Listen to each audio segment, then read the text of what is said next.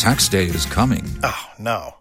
But if you sign up for Robinhood Gold's IRA with a 3% match, you can get up to $195 for the 2023 tax year. Oh, yeah. Sign up at Robinhood.com slash boost by tax day to get the biggest contribution match on the market. Subscription fees apply. Investing involves risk. 3% match requires gold for one year from first match. Must keep IRA for five years. Robinhood Financial LLC member SIPC. Estás escuchando Noticias Celta Radio. La actualidad celeste en las ondas.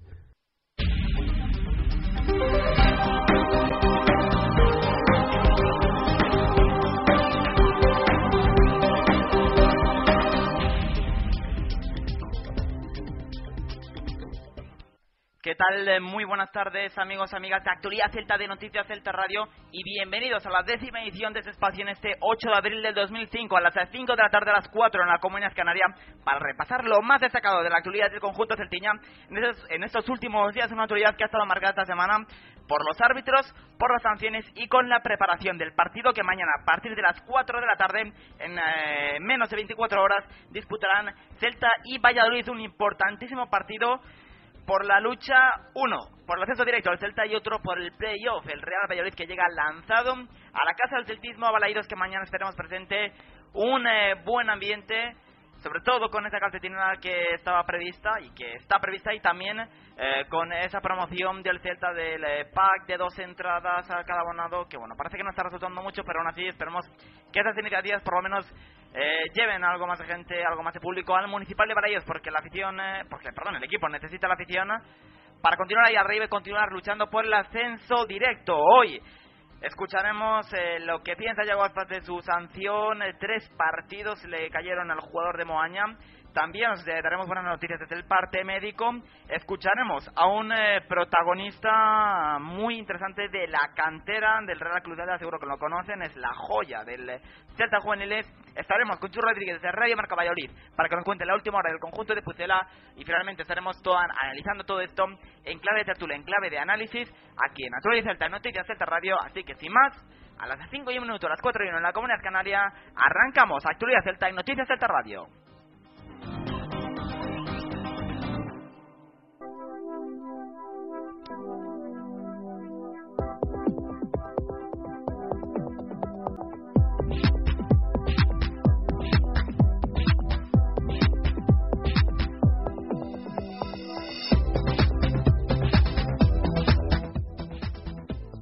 Como siempre, antes de meternos de lleno con la actualidad y con lo más destacado, te vamos a contar esta, lo que va a pasar en esta jornada 33, en esta 33 jornada del campeonato de Liga Adelante de la Segunda División, que arranca hoy con un auténtico partidazo entre Fútbol Club Barcelona B y Granada Club de Fútbol a las eh, 9 de la noche. Eso será hoy para dar comienzo para el pistoletazo de una jornada que continuará mañana a las 4 de la tarde entre Celta y Valladolid y a las 6 de la tarde todo esto, el Chenafi de Tarragona, Tenerife, West Ham, Cartagena, Recreativo de Huelva y Rayo Vallecano, Valladolid.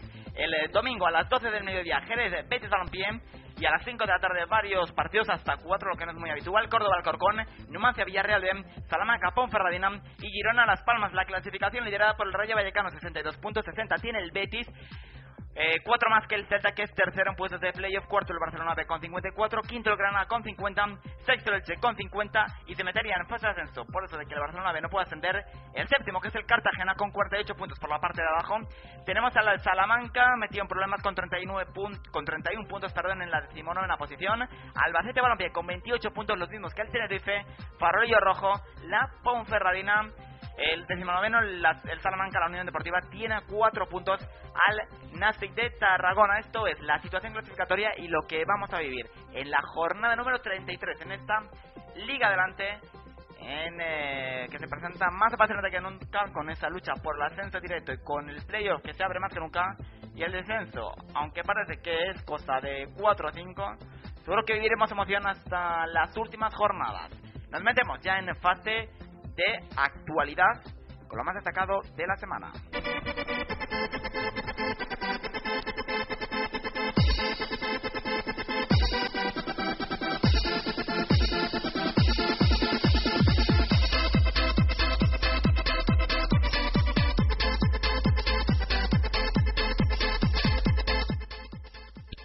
Vamos a empezar hablando de la sanción a Yago Aspas que conocíamos el pasado martes, esos tres partidos que le caen al jugador de Moaña, un partido por la doble amarilla, por esa primera amarilla que le echaron por protestar y la segunda amarilla por presuntas ofensas al árbitro con palabras del tipo eres un sinvergüenza, no tienes ningún tipo de vergüenza. Bueno, pues eh, esas, eh, esa segunda tarjeta por protestar eh, supone la expulsión y el partido. Y eh, después también eh, estos dos partidos extra de insultos. Bueno, perdón, las dos primeras amarillas, la primera, perdón, fue por protestar, sea, una acción bastante clara que el árbitro pitó en contra del Celta, como viene siendo habitual, pero bueno, Aspas protestó, lo que es habitual en él, amarilla al canto que le echó Gil Manzano, y después eh, la segunda amarilla la había por una mano involuntaria, que se me había olvidado ya. Esa mano involuntaria era la doble amarilla, expulsión, por lo tanto un partido, los otros dos partidos le caen, bueno, pues por eh, lo que le llamó al árbitro cuando se iba del campo en un ataque de cólera de los habituales en el Moañez y que bueno, es entendible por el contexto en el que se produjo esa situación, pero no es entendible si lo vemos desde el prisma de Yago Aspas que mantiene un idilio un poco peligroso con los árbitros esa sanción. Hablaba el eh, en rueda de prensa diciendo que bueno que pide perdón por esa acción, dejó al equipo en una situación comprometida, aunque asegura que no la vio justa. Hombre, pues la verdad que, que, me sienta mal, no te voy a engañar, porque bueno, son tres jornadas sin jugar, pero bueno, también tengo que pedir perdón porque pienso que me he equivocado, no era pues normal tener esa reacción, pero y más de, después de, estar tanto lo que nos estábamos jugando en ese momento. Hombre, yo creo que es excesivo, sobre todo pues viendo pues, otros precedentes de otro tipo de jugadores, pero bueno, ahora mismo pues entre sus partidos es lo que hay, agachar la cabeza, seguir trabajando e intentar pues buscar lo mejor para el equipo, intentar apretar los entrenamientos. Ahí estaban las declaraciones de Yago Aspas hablando, bueno, de esa eh, injusta expulsión. Injusta fue, desde luego, lo que no se le puede permitir a un jugador de mm, el nivel de Yago Aspas y sobre todo un jugador profesional es que te caigan dos partidos más por eh, protestas al árbitro sabiendo que poco a poco vas a conseguir. Bueno, esa era la noticia negativa de la semana. La positiva la recibíamos hoy desde el parte médico del Celta, conociendo que Hugo Mayo, Jonathan Vilán eh, y Borja Ubiña progresan eh, muy adecuadamente de sus lesiones. Especial el caso de Jonathan Vilán y de Borja Ubiña, que reciben el alta. Han entrado en la convocatoria para el partido de mañana. Hugo Mayo no ha entrado, sigue con esa reintegración progresiva en el grupo, con esa pubalgia. Hoy, eh, hoy por la tarde, el jefe de los servicios médicos del Celta comunicará a los medios de comunicación pues finalmente si eh, pasa por quirófano, si no pasa por quirófano. Ya les, dije, ya les la semana pasada que si pasa por quirófano será tan solo un mes de baja, difícilmente llegue, bien es cierto, al mes de mayo-junio, donde todo se va a decidir, pero lo tendríamos en plenas condiciones para la próxima temporada. Otro tema será si no se opera y fuerza lo que queda de temporada, eso lo tendrán que decir los médicos y lo tendrán que baremar ellos. Yo desde luego, y conociendo poco el tema, tirándome bastante a la piscina, creo que lo mejor es que le de Marín pase pues un tiempo por, eh, por quirófano y que solucione definitivamente esos problemas de pubalgia, sobre todo porque se está notando bastante, bastante su falta, a pesar de que Murillo lo suple bastante bien, no tiene ser la proyección ofensiva que Hugo Mayo le da al equipo por esa banda derecha.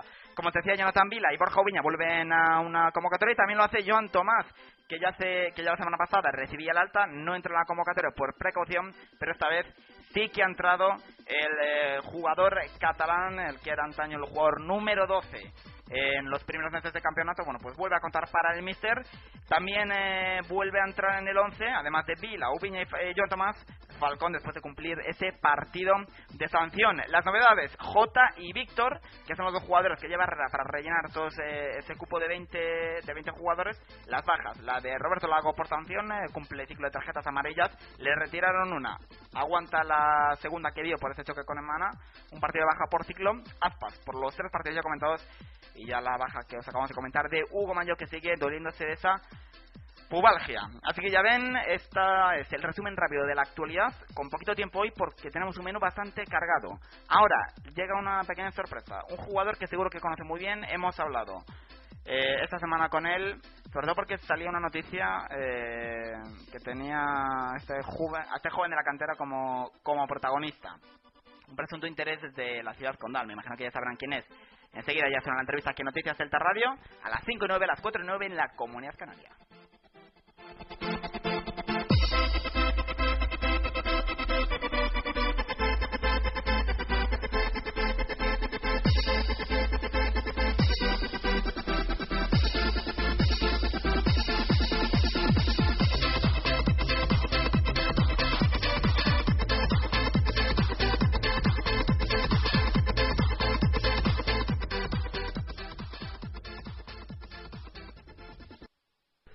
Estás escuchando Noticias Celta Radio, la actualidad celeste en las ondas.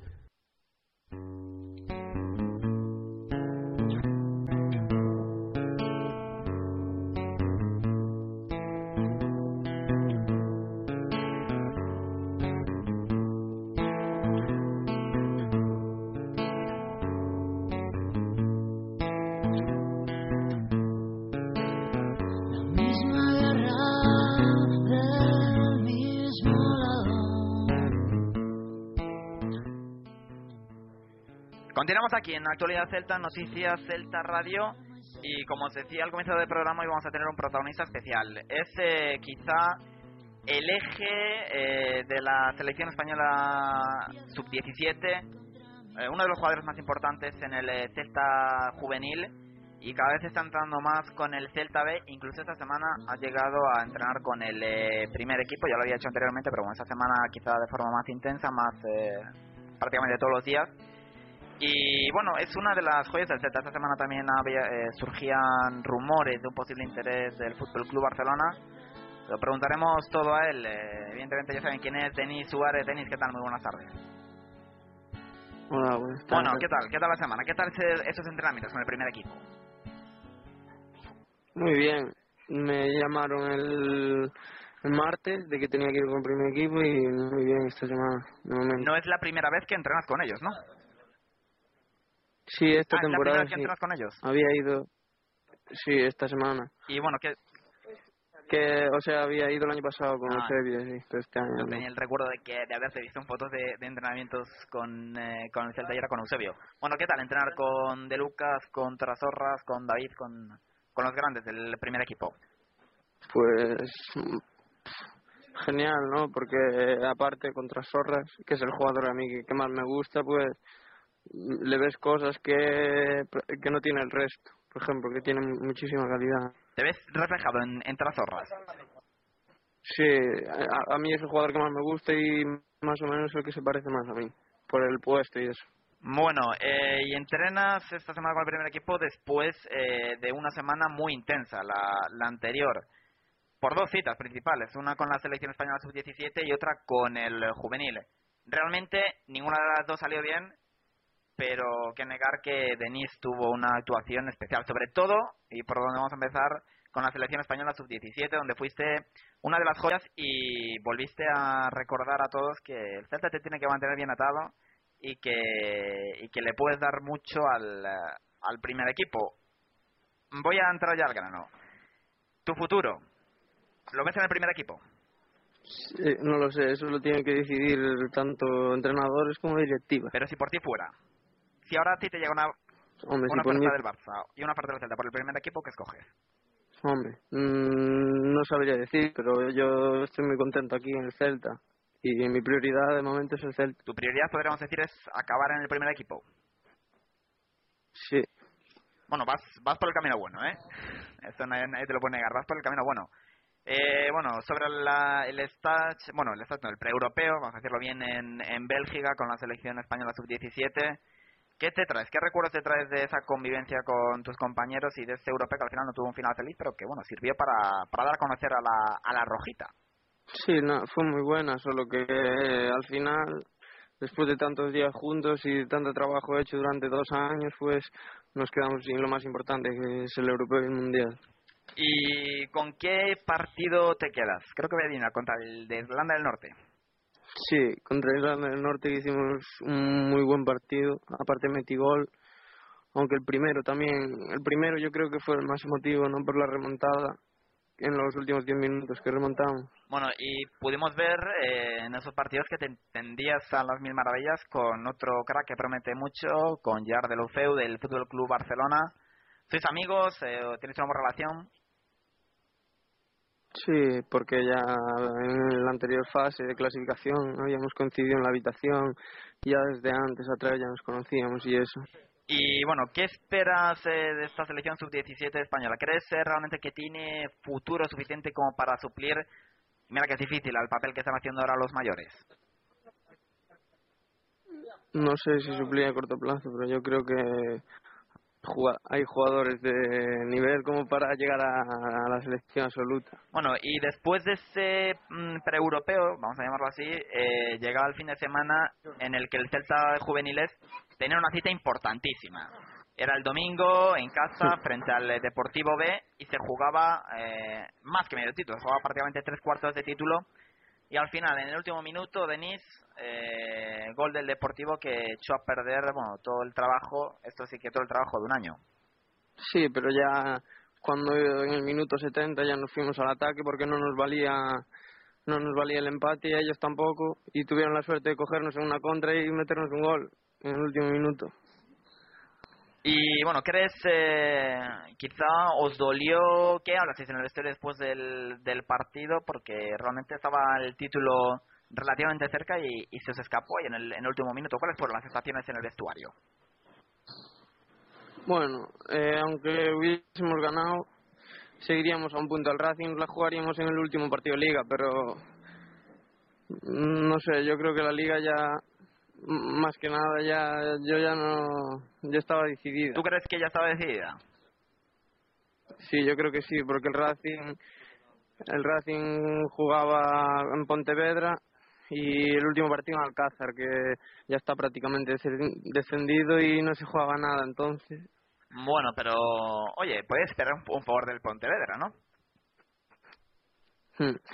Pero ya cuando perdimos nosotros, o sea, empatamos contra o sea, perdimos contra el Depor, pues ellos jugaban después nuestro, entonces ya ganaron, ya ganaron la liga. Bueno, eh, y ahora el eh, Celta, el primer equipo, está muy cerquita de conseguir el ascenso. Supongo que en caso de que ascienda el primer equipo, el eh, próximo año te encantaría jugar en primera división, ¿no? Sería para ti, no sé si una de, de tus de tus sueños cumplidos. Claro, porque siempre que llegas al Celta desde pequeño y más antes de estar en el Celta, porque yo siempre fui del Celta, pues siempre sueñas con llegar al primer equipo. Y más en primera división. Espero que ascienda. Y por cierto, me olvidé antes de comentarte, en los entrenamientos estos con el primer equipo, supongo que los veteranos de la primera plantilla te dieron algún consejillo sobre esto del mundo del fútbol. ¿Qué te comentaron? No, consejo no. Se te apoyan y eso, para que te, te metas en el grupo como uno más sobre todo Viña, que es el así el que y los de la casa, Yago Aspas, Dani Avalo y este, estos son los que ya, ya A Yago Aspas, Dani Avalo, Viña, ya como si fueran de tu familia, ¿no? De, de toda la vida. claro. Bueno, y bueno, me imagino que eso lo harán con todos los jugadores que suben del eh, filial, de los juveniles, con Víctor Fernández, con Víctor Vázquez en su momento, con Hugo Mayo. Están ahí para, para apoyar a los nuevos. Sí, siempre que sube a alguien, pues le echa una mano y eso. Bueno, eh, ¿y qué esperas ahora para el eh, próximo año? Eh, en principio, subirás al filial, al Celta B. Sí, eso es lo, en principio es lo que tengo para el año que viene. Con, con el comodín reserva del primer equipo, ¿no? Mm, no lo sé. Eso ya no lo sé. ¿Paco Herrera te comentó algo? No. ¿Te dijo nada de que te, si contaba contigo para el próximo año? No. Estás ahí a la espera, ¿no?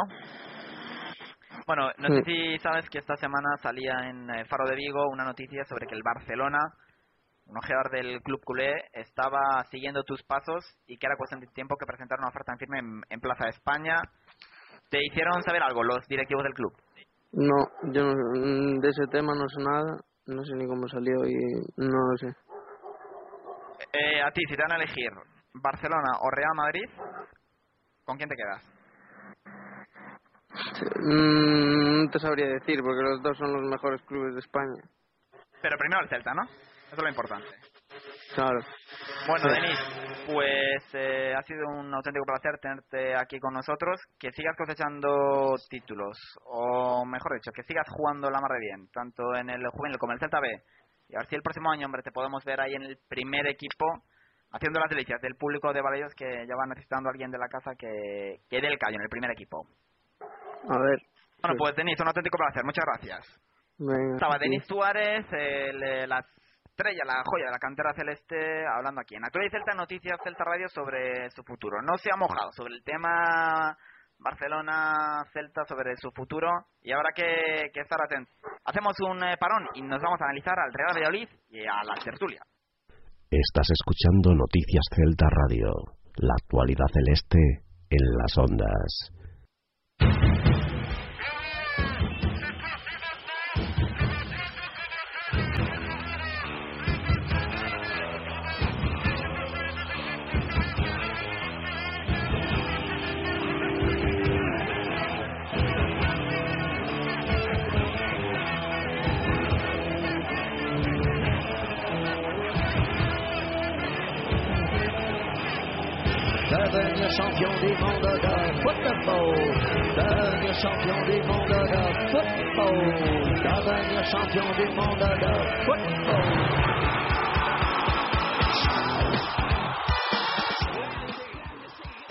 Continuamos aquí en Actualidad Celta, Noticias Celta Radio y tiempo ya para hablar un poquito del rival que nos visita mañana. A partir de las 4 de la tarde, sabes, este partido importantísimo para los intereses de ambos equipos, para, Valladolid, para perdón, y para Celta. Los tiqueses llegan después de empatar eh, en eh, Sevilla frente al Betis en un partido que, bien es cierto, recupera un poquito la, la moral de los aficionados. Y el Valladolid llega de empatar 2 eh, a 2 en su casa frente al Rayo Vallecano, un partido que tenía, por la verdad, muy a su favor con 2 a 0 y al final eh, los vallecanos tirando de castas y del orgullo que hacen que todavía se mantengan ahí arriba a pesar de los problemas extradeportivos, pues bueno, empataron con eh, en el minuto 88, hicieron el 2-2. Así que le vamos a preguntar ya a nuestro compañero que está con nosotros cómo llega un poquito de moral el Valladolid. Nos vamos hasta Radio Marca Valladolid. Jesús Rodríguez, ¿qué tal? Muy buenas tardes. ¿Qué tal Alejandro? Buenas tardes. Bueno, ¿cómo llega de moral el Valladolid? ¿Están tocados, no están tocados por ese 2 a 2 tan doloroso de Pucela? Bueno, yo creo que hay buen ambiente, ¿no? Por aquí, por, por Valladolid, porque, bueno, pese al empate del Rayo, son muchas jornadas la que el Real Valladolid lleva sin, sin cosechar una derrota. Yo creo que se está bien de ánimo. De hecho, bueno, esta semana en el, en el trabajo se ha notado que el equipo está está bien. Si es verdad que el otro día pues hubiese sido mucho mejor, después de ponerse 2-0, haber sumado tres puntos que solo uno, se hubiese notado mucho en el casillero, tanto que el Real Valladolid podía estar ahora mismo en las posiciones de, del playoff de ascenso. Pero bueno, eh, se sabe que enfrente estaba el líder, que es líder por algo, pese a sus problemas económicos y la semanita que había pasado, que si jugaba, que si no jugaba, al final pues es el líder de la liga adelante, el mejor de esta segunda división y en Valladolid pues también se, se sabía que un empate frente al líder pues no, no era mal resultado pese a ser el partido en casa. Bueno, pero a pesar de este empate, la racha del eh, Valladolid en las últimas jornadas es digna de, de mención. Cuando hace poco parecía un equipo bueno que le va a tener difícil para meterse en el playoff después de esta última racha de resultados con varias victorias consecutivas hacen que, que está tan solo dos puntos esos playoffs Sí, esa es la sensación que tenemos todos, ¿no? sobre todo aquí en Valladolid, que, el equipo va de menos a más. Eh, con la llegada de Abel Resino, justo cuando marchó Antonio Gómez, el, míster madrileño deja al equipo en los eh, puestos de playoff. Eh, está un partido tan solo en el mini estadio Javi Torres Gómez, segundo entrenador, en el que el equipo saca un punto. Llega Abel Resino y la dinámica empieza a ser muy, muy, muy negativa, hasta el punto que el Real Valladolid llega a pasar una semana a tan solo dos puntos de los puestos de descenso a Segunda División B. Mm, cambia un poquito la cosa eh, en el nuevo colombino, partido fuera, el Real Valladolid llegaba al partido contra el Recre con tan solo una victoria como visitante, la que había conseguido en la segunda jornada liguera frente al, Granada, consigue sacar los tres puntos y a partir de ahí pues empieza una serie de, resultados bastante buena que incluye victorias frente al Betis, victoria contra frente al Elche también y que, y que se culmina en Salamanca con, con una manita al, al rival de, de, la región, a la Unión Deportiva Salamanca, 0-5 consiguió la victoria el Real Valladolid en el Estadio del Mántico, la tercera como visitante después de la lograda frente al Recreativo de Huelva. Por el medio, una, una derrota en el Estadio Gran Canaria frente a la Unión Deportiva Las Palmas, un empate en un campo asequible como es el Carlos Belmonte, pero la dinámica podríamos decir que es bastante positiva y que el Real Valladolid ahora mismo pues está un poquito embalado para meterse de nuevo en los puestos de, de playoff y luchar hasta el final por volver a primera. Bueno, ¿y con qué objetivo llegan aquí a Vigo? ¿Esperan eh, quizá pescar en un campo que, para qué lo vamos a negar, no es complicado? Varios rivales eh, inferiores al Real Valladolid han llevado puntos aquí, con lo cual eh, no sé con qué mentalidad vienen los jugadores de Abel Resino, si con un empate les sería suficiente o vienen a por la victoria. Pues la verdad es que no lo sé, ¿no? Yo creo que un empate habría que valorarlo después de, acabar el partido. muchas veces el, el, partido anterior se hace bueno según el resultado que consigas en el siguiente, y muy posiblemente el equipo quiera lograr los tres puntos para quitarse un poco el mal sabor de boca que le pueda haber dejado el empate frente al Rayo, aunque insisto, se sabe que es contra el líder, se sabe que bueno, que puede ser un punto importante a final de temporada, pero también es verdad que luego a la hora de la verdad, cuando analizábamos un poquito la clasificación, el resto de resultados de la, de la liga adelante, se veía con, con otros ojos el punto, ¿no? Eh, fallaron prácticamente todos, eh, si no me equivoco, solo consiguió la victoria de los de arriba el Granada frente, frente al Cartagena y por eso se sabía que, que, bueno que la jornada no había sido mala, que se seguían manteniendo las distancias contra con el playoff, esa, esa ventaja o, desventaja que tiene ahora el Pucela de dos puntos. Entonces, bueno, yo creo que también dependerá un poquito de, de lo que pase en la jornada, pero también te digo que el Real Valladolid, desde un principio, o al menos es mi sensación, no va a salir a empatar. O sea, si se puede llevar los tres puntos, pues muchísimo mejor, pero tampoco me imagino un partido en el que el equipo blanquivioleta salga a conformarse con el con el 0-0. Te comentaba antes, eh, fuera de micrófono, que aquí en Vigo habíamos estado hablando mucho del tema de los árbitros, de, sobre todo a raíz de la última actuación arbitral eh, de Gil Manzano en Sevilla. Y te comentaba también que leíamos que en Valladolid, que bueno, que se dan cuenta de que el chat está hablando mucho de los árbitros. Y el otro día leí unas eh, declaraciones que me parecieron bastante inteligentes de Javi Guerra diciendo que bueno, que el Celta lo suyo, que ellos intentarán preparar lo mejor posible el partido, pasando un poquito de la polémica arbitral, a pesar de que me consta no, no está siendo muy, muy favorable para los intereses del conjunto blanco y violeta. Bueno, yo creo que no está siendo un año bueno a nivel arbitral en la liga adelante, ¿no? Yo creo que vemos muchas carencias, eh, un nivel bastante bajo, pero bueno, de los equipos de arriba yo no sé hasta qué punto se puede decir que alguien está saliendo beneficiado, ¿no? El Real Valladolid, desde luego, ya te digo que, que bueno, que no ha tenido muchos eh, favores arbitrales durante esta temporada 2010-2011 y lo que cansa un poquito también es en las circunstancias en las que se enfrenta el Real Valladolid todas las semanas a alguien. Es decir, eh, la semana pasada el Rayo Vallecano venía, pues también, no contra los árbitros, pero sí con su situación económica.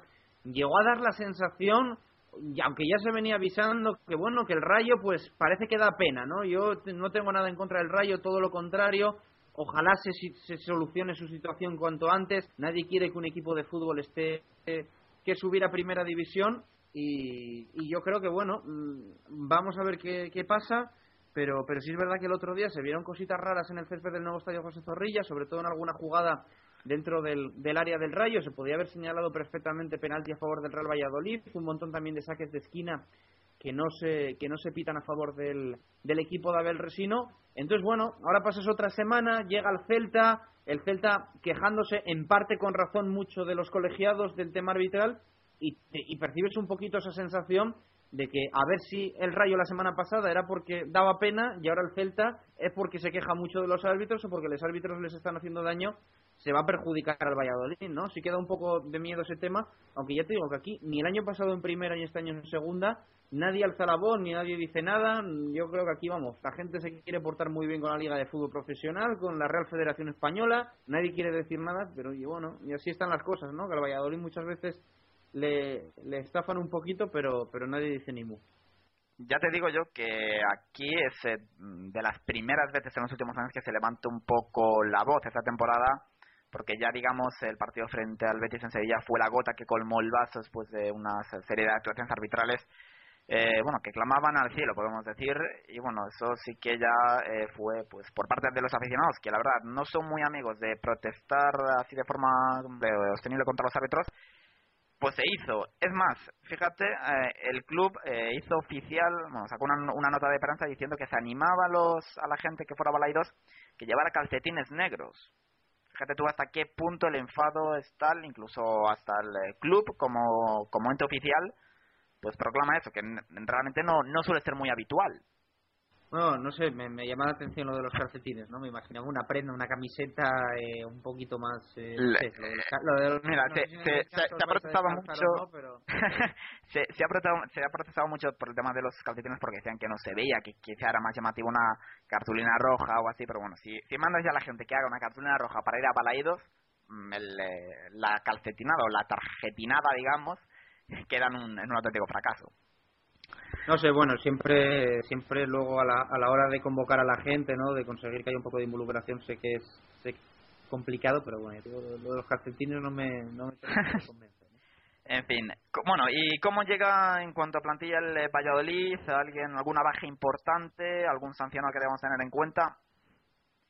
Pues sí, la baja de Juanito. El otro día hizo mucho daño en el partido contra el Rayo. Se tuvo que retirar lesionado. Entró Marc Valiente, un central, bueno, yo creo de garantías. Lo que pasa es que entró muy frío.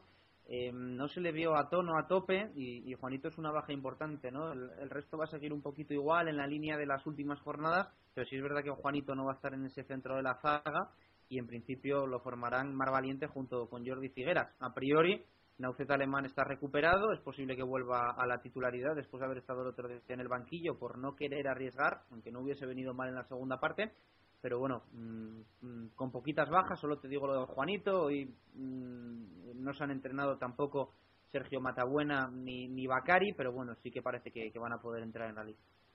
Guerra no se lesionó esta semana, ¿no?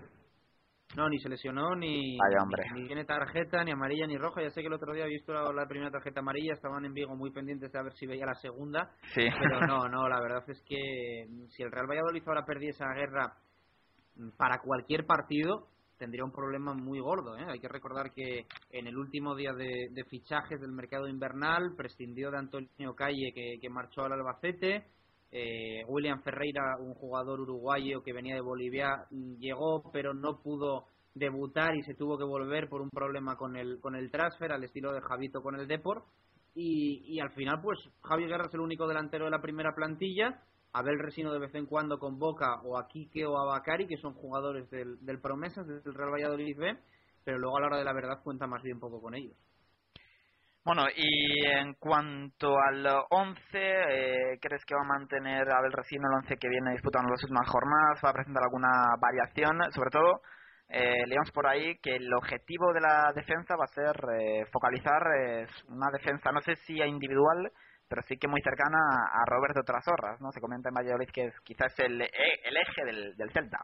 Sí, da un poquito de miedo, ¿eh? da un poquito de miedo tras horras, pero bueno, mm, veremos a ver. Yo creo que el Real Valladolid va a jugar con, con más o menos lo que lo que viene haciendo en las últimas jornadas. Un poco la duda es si entra Naucet Alemán, si sale Joffre, veremos a ver cómo, cómo hace Abel Resino. Yo mi apuesta es que en principio Javi Jiménez va a estar en portería, porque el chaval ha adelantado ni más ni menos que a Justo Villar y a, Jacobo. Banda derecha para Antonio Barragán, que con el paso de las jornadas ha desbancado a Pedro López. En la banda izquierda va a estar Peña, que en su día también desbancó a Guillerme, jugador que ya no está en la plantilla del Real Valladolid. Entró en la zaga, como te decía, para Jordi Figueras con, con Marc Valiente, no estará Juanito. En el doble pivote, raro me parecería que tocase algo. Es la verdad es que un doble pivote, un centro del campo poco creativo y muy destructor, eh, con Medinaz y el tunecino y Javi Baraja, el, el vallisoletano. En la banda derecha yo apuesto porque va a volver Nauceta Alemán a la titularidad. En la banda izquierda creo que va a sentar a Joffre en el banquillo y va a poner a Sisi, habitual en la banda derecha, a pierna cambiada. En el enganche, lo habitual en las últimas jornadas es que juegue Óscar González. Creo que va a repetir, pese a su regular partido, podríamos decir, el otro día frente al Rayo.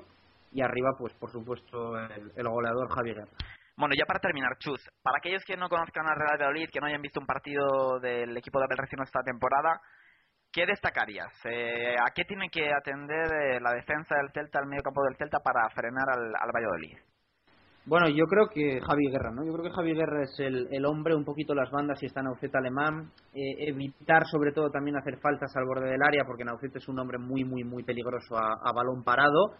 Pero sobre todo Javi Guerra, ¿no? Yo no sé si Paco Herrera es, es hombre de hacer marcajes especiales, eh, si Javi Guerra sufrirá eh, algún marcaje insistente o incluso que dos hombres se peguen a él, pero es sin duda el, el, el hombre clave desde Real Valladolid, el hombre más en forma, así que yo es lo, lo que digo, ¿no? Que mm, si tienes atado a Javi Guerra, tienes un poquito atado al Real Valladolid porque uno ve la clasificación y de los puntos que tiene el Pucela, 21 ni más ni menos eh, han sido claves o, o 21 de esos puntos se han logrado gracias a, goles determinantes del delantero malagueño, ¿no? No te voy a decir que, que, el Real Valladolid sea Javi Guerra, porque también tiene un buen portero como Javi Jiménez, muy buenos laterales en buen momento como Peña y como Antonio Barragán, sobre todo el sevillano en la banda derecha.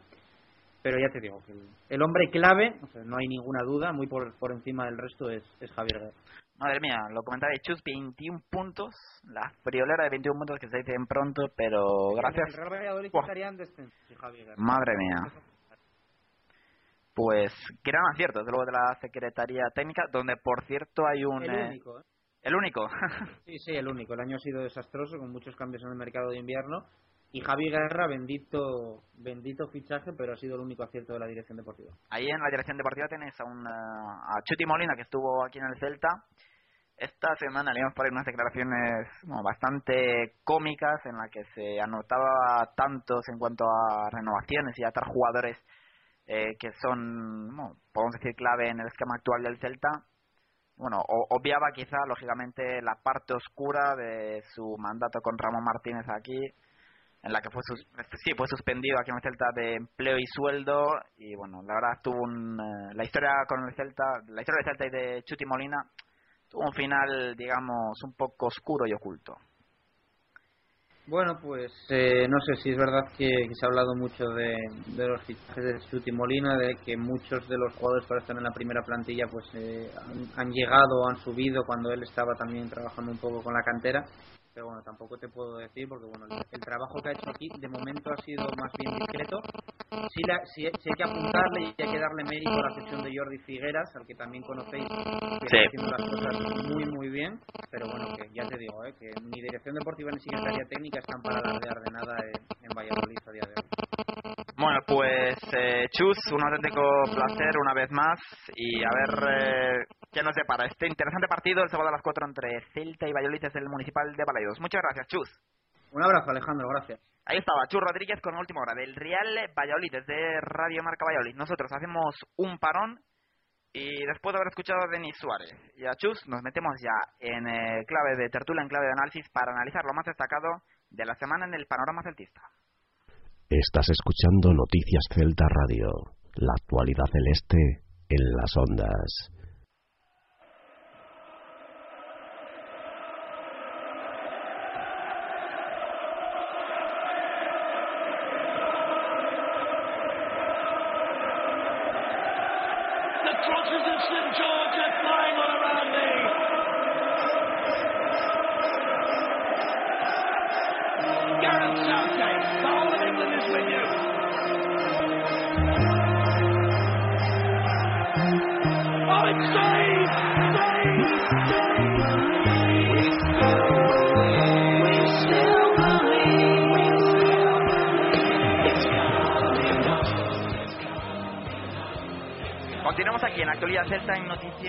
Radio y tiempo ya como siempre en espacio para el análisis y para hablar un poquito en tertulia lo más destacado de la semana con la vista puesta en el partido de mañana a las 4 de la tarde entre Celta y Valladolid, partido trascendental. Para hablar de él y de todas las sensaciones que hemos recogido a lo largo de la semana, eh, conectamos ya con Carlos Ciudad Castellón de Faro de Diego. Carlos, ¿qué tal? Muy buenas tardes. Buenas tardes, ¿qué tal?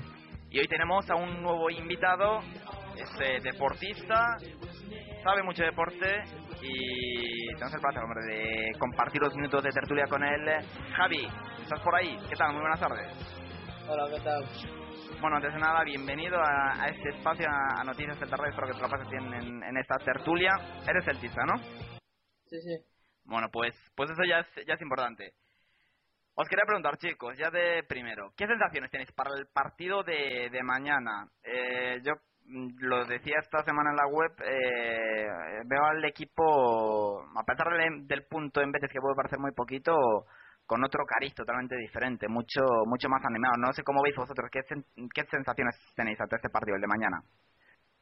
Sí, las sensaciones son buenas por, por lo visto en cuanto a nivel futbolístico en el Benito Villamarín, ¿no? El Celta empezó muy bien, empezó marcando, buena, buena triangulación, y sobre todo vimos a un De Lucas entonado y cuando De Lucas está entonado la imagen de este Celta mejora muchísimo. Eh, otra sorpresa que creo que no se comentó mucho durante toda la semana, sino que se centró todo en, digamos, en el aspecto arbitral fue, fue la, alineación de Michu, ¿no? En detrimento de Alex López. No sé si era por algún problema del Ferrolano, yo la verdad ahí desconozco, la, desconozco la razón de Paco Herrera.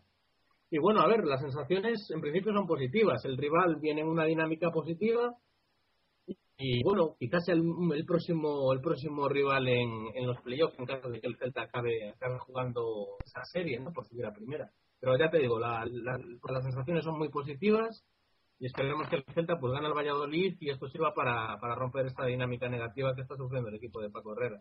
Javi, ¿tú cómo lo ves? ¿Qué sensaciones tienes? Yo creo que el Celta va a ganar gracias al apoyo de la afición, yo creo.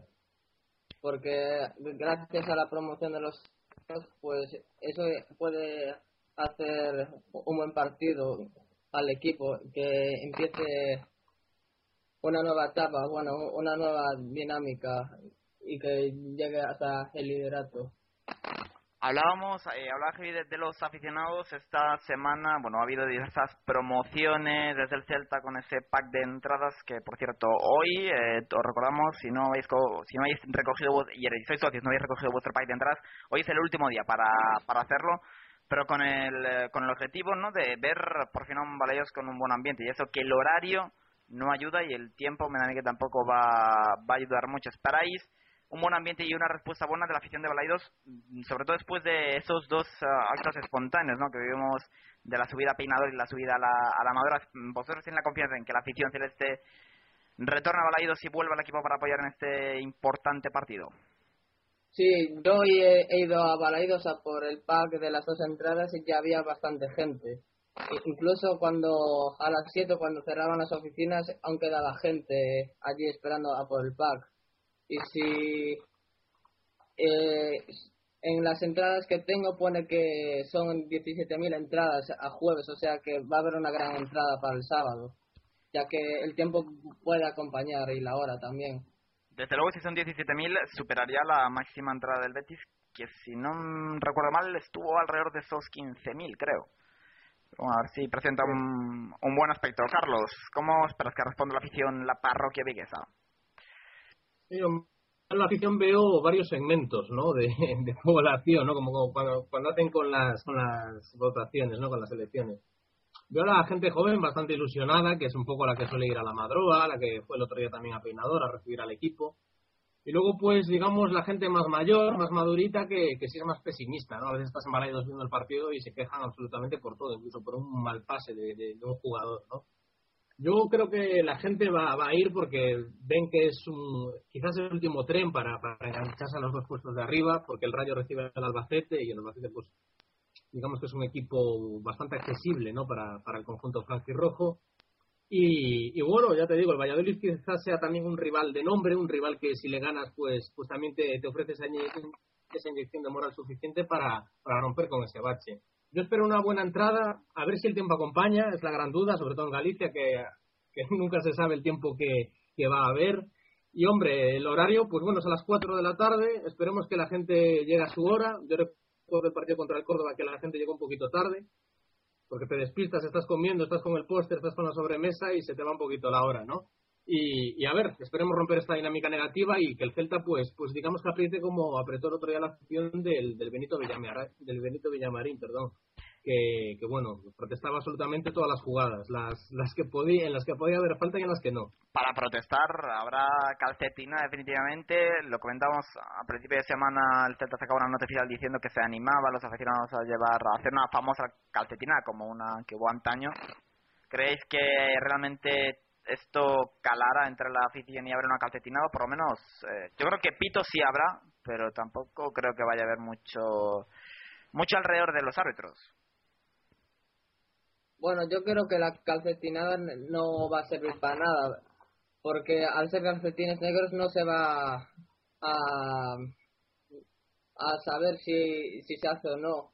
Una, pero una pañola, una pañolada eh, sería efectiva, creo yo, o, o, que la gente llevara eh, cartulinas rojas eh, para el árbitro en forma de protesta, ya que el Celta le están expulsando a gente en, en los últimos partidos.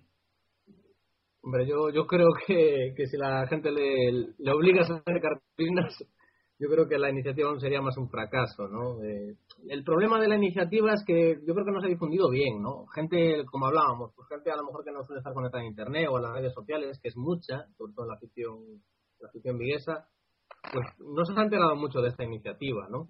Y luego esperemos que si se hace, pues que el final, el desenlace de esa temporada sea el mismo en el que se realizó aquella calcetinada, que fue cuando el Celta al final acabó consiguiendo la clasificación para la UEFA contra el Mérida.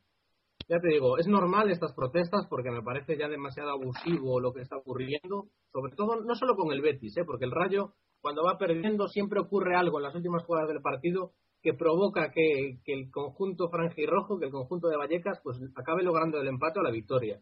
Pasó en Huelva, pasó el otro día en Valladolid, pasó en Villarreal con aquel gol fantasma de David Aganzo, si no recuerdo mal. Y hombre, es normal estas protestas, ¿no? Lo, de, lo, del, lo que ocurrió el otro día en Sevilla, creo que fue la gota que colmó el vaso y hasta un tío tranquilo como Paco Herrera perdió los nervios al término del partido. Yo más que perder los nervios, eh, reflejó yo creo un poquito lo que pensamos todos los celtistas, ¿no? Eh, quizás estamos acostumbrados a ver un Paco Herrera muy mesurado, pero en ese momento, en caliente y sobre todo viendo que el eh, árbitro había roto totalmente un, un era un, ese, el partido era un espectáculo de primera, auténticamente, y ver cómo lo destrozó el señor Gil Manzano, que no es el primer destrozo que le hace al Celta, Bueno, pues yo creo que ahí sí que salió la vena que nos saldrían a todos si estamos en el puesto de, de entrenador. Yo creo que eso... Hay gente que dice que, hombre, que no lo debió hacer. ¿Yo qué quieres que te diga? Yo incluso me alegro de que lo, ha- de que lo haya hecho porque así por fin se entera toda España de que, de que, oye, de que al Celta lo están ninguneando. Hombre, yo Alex te voy a decir una cosa, si yo era en Madrid o Barça, pues imagínate el Celta, ¿no? Tiene mucho mucho más derecho a hacerlo. Mira, eh, el, el, el domingo por la noche estaba Quique de Lucas en punto pelota y no te imaginas Sí, lo vi, lo vi. la, la rabia que da que estuvieran hablando de la mano de Piqué, que vamos, que para analizarlo hace falta 5.000 repeticiones, que si el balón de Albiol había salido fuera, cuando tenían en el plato a uno de la- a una de las víctimas más grandes del, del arbitraje en, en segunda división, como es Quique de, de Lucas. Su equipo está recibiendo unos arbitrajes eh, indignos y están hablando allí ciertamente, eh, por mucho que duela, es lo que tira. Pero es, es realmente eh, irónico, mm, si lo quieres eh, calificar así, ver que están hablando de eso cuando en el Celta sufrimos lo que sufrimos, pero bueno. Es, es una barbaridad, ¿no? Lo, que ocurrió el otro día a mí me parece bastante exagerado, sobre todo por la primera tarjeta de Roberto Lago que todos pensábamos, incluido Pepe Mel, que era para Michu. Y hombre, o sea, para mí es, es una barbaridad, ¿no? Y luego lo de Falcón, sé que mucha gente no está, no está de acuerdo conmigo, pero yo tampoco lo veo una exageración. Se intenta zafar del contrario, el contrario lo está arañando y le dan la cara. Es una jugada desafortunada. Quizá, Y, hombre, quizá yo lo que, lo que critica y la gente... se perjudica al Celta. No, te, te decía que quizás lo que preocupa, lo que criticaba la gente de la acción de Falcón es quizá el hecho de, de que, hombre, es el capitán y estando como está el partido, con 0-0 y que el Celta necesitaba un arreón para espabilar, desde luego la expulsión a lo mejor no era el camino para encontrar ese arreón. Sí, pero bueno, yo ya te digo, me reitero, ¿no? Yo vi una jugada muy desafortunada que le acabó dando en la boca. Bueno, vale, cierto, pero se armó allí, vamos, un espectáculo digno de Oscar, ¿eh? O sea, los jugadores del Recre recriminando como si lo hubiera matado. Yo creo que el fútbol es un deporte de contacto y a veces vemos en un partido de la NBA que, que bajo el aro a veces se rompen dientes, eh, se rompen labios y, y no pasa nada. Oye, es un deporte, ya te digo, de contacto y- y- y hay que reconocerlo. Y sin irte al básquet, en la liga inglesa, en fútbol, ves eh, que se permite el, el contacto totalmente y eso hace de- del fútbol un deporte mucho más emocionante más, más vivo y más real. Sí, de hecho, un árbitro, Mateo Laoz, parece que nunca pita nada. no sabemos si porque no se entera o, o- o por qué. Y la verdad que son buenos partidos, ¿no? Partidos con ritmo, partidos en los que no hay interrupciones. Y a mí personalmente, siempre que arbitra él, pues siempre me gustan los encuentros. Eh, Javi, ¿qué opinas tú de esto del tema de los árbitros? Bueno, yo creo que el famoso Villarato eh, sobre el- el- los equipos Barça y Madrid, yo creo que son los equipos que menos se deben de quejar, creo yo. Porque también hay equipos así en primera y en segunda, pero sobre todo el Celta que los eh, fastidian bastante. Viendo así, en vez del Betis, también hay otro partido que fastidian bastante el Celta, que es el del Villarreal B Celta. Allí en, en Villarreal, que fue un penalti injusto, que fue eh, un teatro también. Precisamente el mismo árbitro. Sí, el, el, el mismo árbitro. Decía lo del Villarato, le, le pedimos a, a Relaño rápidamente que nos escriba ahí, que, que, que infle a los lectores de las con, eh, con, eh, con editoriales del Villarato hacia el Celta. En fin. Eh, Sí, aquí la prensa se está portando bastante bien con ese tema, ¿eh? O sea, Sí, hombre, aquí, aquí la verdad no... Bueno, bien es cierto que en Vigo tampoco hemos sido mucho de quejarnos. Re- recibimos por todas partes, pero hasta este año llorar, llorar, nunca lo hemos hecho. No, no. Aquí hay un... comple es más, mm, vas a Balaídos y comentas, eh, a lo mejor, quizá con la gente más joven sí que lo entiende más, pero sí que la gente más mayor, ya cuando le, comentas el tema de los árbitros, ya esquivan, ya empiezan con que si David eh, es malísimo, con que si Trazorras es cojo, con que si De Lucas no sirve. Eh, ahí, la verdad es bastante curioso, ¿no? Intentan, eh, esquivan el tema de, de los árbitros, ¿no? Quizá es cierto que no les gusta escudarse en ese tema, pero bueno. Yo lo que sí veo con los árbitros de segunda es que al Celta lo tienen bastante estudiado, ¿no? Y, y le ponen etiquetas. David, el jugador que siempre cae en fuera de juego. De Lucas, De Lucas el jugador que. Sí. Exactamente. Llega Aspas que protesta. Y, y no sé, eh, esto nos perjudica porque en caso de duda siempre señalan precisamente lo contrario, porque David, precisamente contra el partido contra el Villarreal B en, en casa, Bueno, bueno. muchos juegos se los comió el Linier, incluido el del gol, ¿no? Que fue legal y sería un empate y eso también puede cambiar la dinámica, esto puede influir, ¿no? En realidad, son pequeños detalles que a la larga, pues, pueden, pueden ser determinantes a la hora de que un equipo acabe en una posición u otra. Comentamos antes, eh, fuera de micrófono, que en Valladolid eh, el tema de los árbitros se ha comentado que sí, que Betis y Celta se han protestado mucho, pero se mantiene un, un poquito al margen.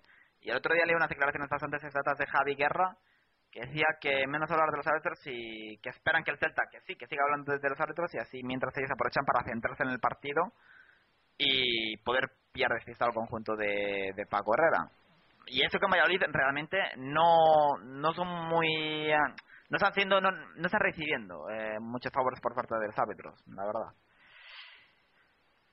Sí, Javi Guerra, o sea, fue inteligente, yo creo, por dos motivos. Uno que comentabas de que aquí en Vigo se, se ha hablado demasiado de los árbitros y no de algún tema futbolístico como si Michu va a entrar, si va a ser Alex, si va a volver Vila, que parece que al final pues, pues sí que va a estar, si mañana Mayo pues lo va, al final se, se determina si lo operan o no. Y claro, él decía, ponía el precedente el partido contra el Salamanca, que ellos ganaron 0-5 me parece, ¿no? Y, y él hablaba de que el Salamanca hablaba mucho de los árbitros en la semana previa a ese, a ese derby y que le salió fatal, porque claro, o sea, tú cuando te fijas en los errores del árbitro te puedes acabar desquiciado ¿no? y esto pues puede perjudicar bastante al Celta. Javi,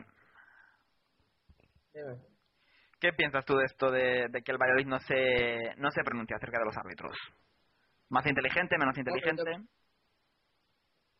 son inteligentes ya que se centran más en los partidos durante la semana y mientras los del Celta se, hablan de los árbitros pues no están centrados en el partido hasta hasta el jueves o, así hasta los días previos pero si no hablan de los árbitros y se centran en el partido yo creo que el Valladolid tiene cierta ventaja ya que eh, los del Celta están más eh, protestando por los árbitros y tal.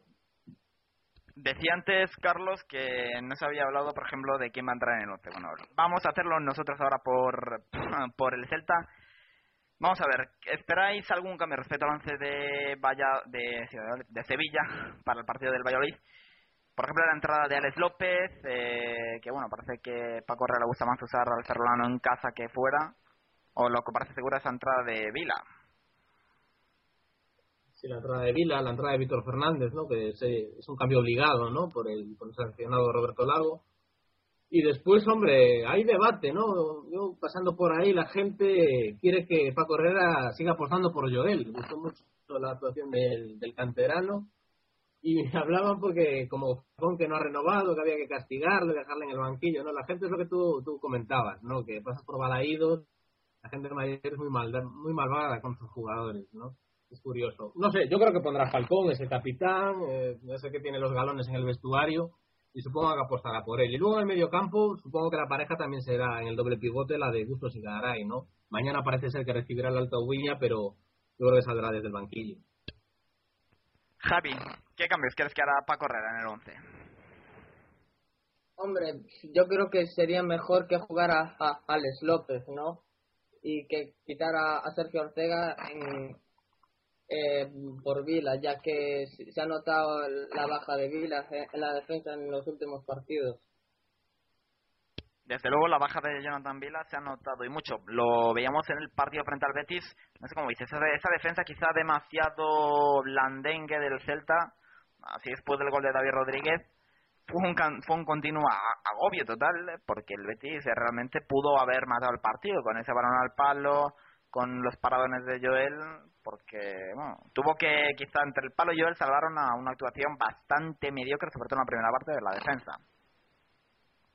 Sí, el Celta se va metiendo atrás, sobre todo esa zaga, ¿no? Murillo, digamos que se posiciona más como central que como lateral a la hora de defender.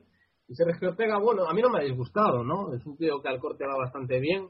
El problema eh, es que, vamos, su dificultad es sacar el balón jugado, que es la gran ventaja que, ofrece Jonathan Vila en el esquema de, de Paco Herrera. Entonces yo creo que en ese sentido sí que vamos a ganar mucho de mañana, ¿no? Porque claro, Catalá también es, es un especialista en este aspecto Y la gran ausencia para mí es la de Hugo Mayo, ¿no? Yo, el bache coincide con, con la baja de él y, hombre, a ver, a ver si hay buenas noticias y, y, y, no hay que pasar por quirófano y puede volver cuanto antes porque, porque su concurso en este equipo es vital. Sobre lo de Hugo Mayo, eh, vosotros que, de qué sois partidarios, de que lo operen ahora, como decía el doctor Cota, que sea una operación más eh, con una rehabilitación más corta de la que esperaban, o forzar al jugador y esperar a, a verano para que lo operen. Yo, mira, cuando forzó el contra el Huesca no era Hugo Mayo. Para eso es mejor que no juegue. La, la primera parte de, de, de, del lateral de Marín o fue muy mala. Se le veía que estaba lesionado y que, no estaba en condiciones de, de jugar. Y, hombre, el tratamiento conservador, o sea, se, se verá si al final fue la decisión correcta. Ya veremos. Yo lo que quiero es que Hugo Mayo esté en plenas condiciones en la recta final de campeonato. Y oye, que si no se va al ascenso directo, pues que esté precisamente en ese mes, a partir del 5 de junio, y que, que dispute, ya te digo, al 100%, pues ese, ese playoff por el ascenso, que no pasa nada por, por no ascender directamente, ¿no? Que parece que, que se ve que en la afición, que si no se logra el segundo puesto o el primero, que va a haber una decepción tanto en la plantilla como, como en el celtismo y, que no, al final no, no se va a poder subir a primera. Esto es como ir a Cangas, puede ser por el corredor o por la general, pero lo importante es llegar a Cangas, no el camino. Yo lo veo así. Pero bien es cierto que el camino del eh, playoff, oye, ¿quién te dice? Es que tú fíjate, el que queda tercero, porque digamos que el Celta se va, mm, va a estar entre primera, segunda o, o tercera posición, es complicado que, que baje de esos Sí. puestos. En caso de que quede en tercera posición, se va a enfrentar al sexto en playoff. Al sexto, séptimo o Sí. octavo, dependiendo de los filiales. Séptimo, octavo. Que va a ser, digamos, siempre el último que se va a meter en el playoff. Y eso es un, arma de, doble filo, porque sí, puedes pensar, es el último, el más débil, pero es, el que mejor llega, es el último que se ha metido, es el que viene enrachado y es el que viene con la emoción de haberse metido en el playoff a última hora. Y eso, en un playoff y en unas eliminatorias, supone un plus de confianza tal que es peligrosísimo para lo mejor un equipo más acomodado como, como puede ser el Celta en esa tercera posición que, eh, siendo realistas, tiene prácticamente el playoff asegurado. Sí, hombre. Hablamos de la moral, ¿no? La moral es, es importante. Sobre todo la vemos en deportes como el tenis, ¿no? Vemos un partido de Rafa Nadal y es un ejemplo todo de la importancia que tiene la moral en el deporte. Pero yo creo que el Celta tiene que estar preparado para, para, para ese golpe moral y sobrepasarse a cualquier rival. El Celta, cuando juega con su once titular, ha, ha cosechado buenos resultados. De hecho, solo perdió el partido contra el Valladolid en, en el partido de ida. Entonces yo confío en esos 11 hombres, esos 11, 12 o 13, ¿no? Que también está Joan Tomás, que ya reaparece mañana contra Valladolid.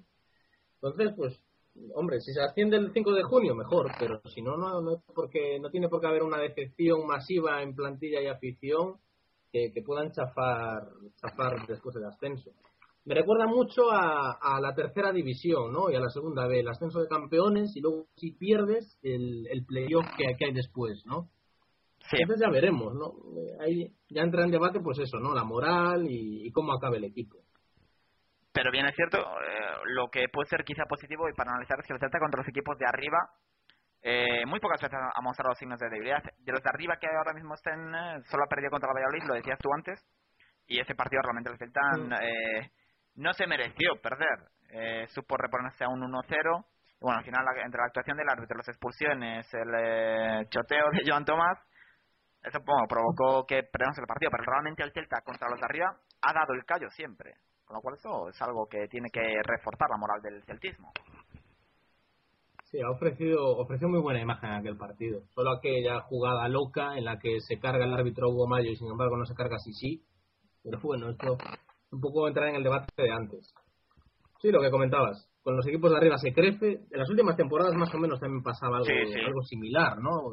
El otro día comentó Marci justo el resultado, que acertó en la porra, ¿no? Dijo, no, yo hago- ha puesto 1-1 porque Sí. siempre han quedado así. Y pasó otra vez lo mismo, ¿no? Y Y, el- bueno, El, decías que el Celta tiene fama de hacer cosas bien, de hacerlo bien contra los grandes y tiene una fama increíble de resucitar a los muertos. Por eso yo, yo le tengo miedo a los partidos de Albacete y Ponferradina. No te puedes imaginar, dos equipos que están desahuciados. Recuerdo, era el año pasado, sí.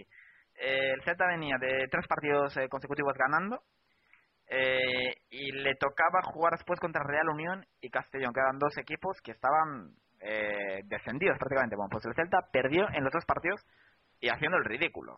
Es decir, eh, la capacidad de este Celta para revivir a muertos es algo...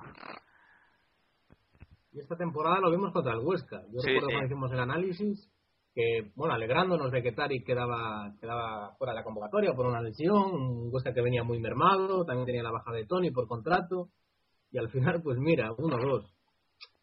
Celta es muy imprevisible. O sea, entonces, ahí estoy de acuerdo contigo en que si un equipo eh, como el Girona o así, equipos que son correosos, equipos muy, muy típicos de segunda, se meten a última hora en el playoff, pues sí que pueden traer bastantes dificultades al Celta. Pero también destaco que el- equipos como Valladolid o Granada tienen una presión y una exigencia impresionante por subir. El Valladolid por nombre, porque acaba de descender, y el Granada, incluso la semana pasada, se hablaba de, de echar a Fabri, ¿no? O sea que, que no sé, estos equipos también tienen, tienen esa exigencia y esto puede, puede beneficiar al Celta. Además que lo que comentabas, el Celta ante equipos con este esquema eh, se crece. Bueno, pues habrá que tener eso en cuenta. Javi, para terminar ya, da un resultado para el Celta Valladolid, a ver si adivinamos en la porra. Te aviso, no hay regalo, ¿eh? Me lo han preguntado así mil veces. Estamos negociando con el Celta a ver si nos dan algo, pero me da a mí que no va a caer nada. Pues yo creo que va a ganar el Celta 2-0. Goles de David Rodríguez y de Lucas. y de Lucas, la, la pareja mortal, el eh, dúo dinámico. Carlos, Yo creo que van a quedar 3-1. Tras horas de penalti, además de penalti injusto, ay, ay. eh, va, va a meter David y va a meter Catalá. Catalá.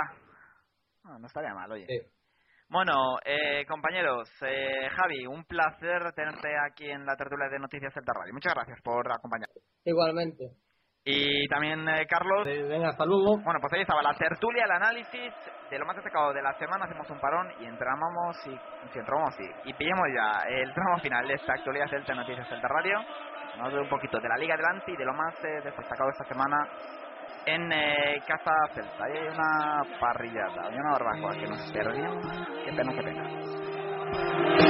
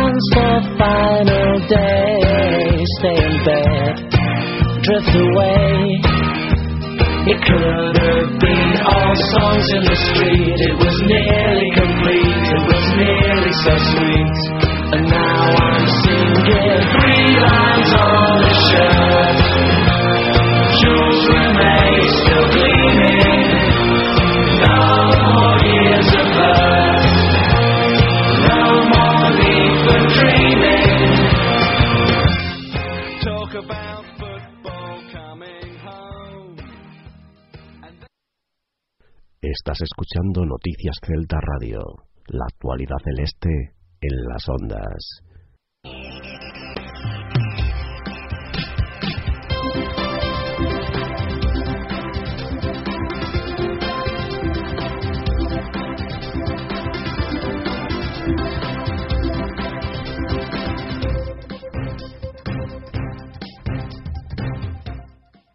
Y como siempre nos pasamos un poquito más de la hora, las 6 y 4, las 5 y 4 en la Comunidad Canaria para repasar lo último que nos llega desde el Real Club Celta.